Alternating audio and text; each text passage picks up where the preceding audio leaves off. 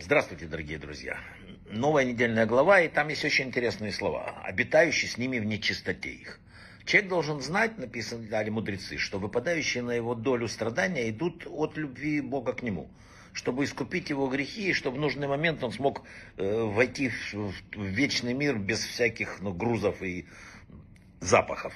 Поэтому Всевышний иногда заботится о том, чтобы отстирать нас э, от наших грехов. Но мы, видя на этот мир, не совсем это понимаем. Сказал царь Давид э, в псалмах Давида, «Отмой меня совершенно грех, от поступка меня очисти». Человек, который знает, что и понимает, или хотя бы чувствует, что Всевышний любит его, не оставляет его, не боится ничего. Тора свидетельствует в нашей недельной главе, обитающий с ними в нечистоте. И Хараша написал, что несмотря на то, что они нечисты, среди них пребывает э, божественное присутствие. Был такой эпизод, когда Агарик страдала в доме Авраама из-за отношения со стороны Сары. И она сбежала из дома. По дороге ангелы спрашивают, откуда ты и куда идешь. Она сказала, от Сары, госпожи моей, убегаю. Что ей сказал ангел? Вернись своей госпоже и смирись под ее рукой. Это говорит нам о том, написали мудрецы, что невозможно сбежать от страданий, постановленных для человека свыше. Просто не получится. Ведь у человека и палец не заболит внизу, как пока не, не провозглашено о нем наверху, написано в трактате Хулин. Очевидно, что от Бога не сбежишь. Но это надо понимать. Есть э, лишь одно решение. Проверять свои поступки, раскаиваться в том, что ты наделал. И все, бед, бегство от одной беды лишь подтолкнет нас попасть в сети другой. Так интересно устроил этот мир.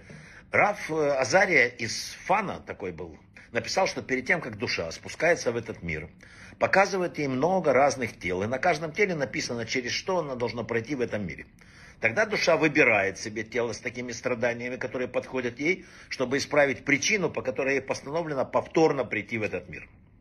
А здесь, на земле, человек что? Погружен в горе, страдания, там, э, от своего состояния. То не ладится, это не так. Но он сам выбирал это, и это идеально для него оно является наиболее подходящее для тебя и тело, и оболочка, и всем твоим качествам. Из-за чего тогда горевать, написали мудрецы. Мы все время спешим там. Ключевая проблема любого уровня, как эго, так и души написано, это нетерпение. Адам поспешил, съел плод. Народ поспешил сделать тельца, не дождался Маше. Надав и Авигу поспешили совершить служение. Народ поспешил поставить царя, получилось как получилось. Давид поспешил взять Батшевы и так далее. Знаете, есть такая притча маленькая. Однажды учитель спросил учеников. На бревне сидели три лягушки. Одна из них решила прыгнуть в воду. Сколько лягушек осталось на бревне? Три, сказал один. Конечно, три, сказал учитель. Поскольку лягушка только решила прыгнуть, но не предприняла для этого никаких э, действий. Нам тоже надо не путать действия с принятым решением. Иногда нам кажется, что мы уже прыгнули, что-то сделали, там, но на самом деле ничего этого нет. Мы живем в мире, где широкая пропасть разделяет то, что люди думают, то, что они делают. Разница большая. Можно постоянно видеть, как поведение человека не отражает его убеждения, там, или, по крайней мере, того, что он выдает за свои убеждения.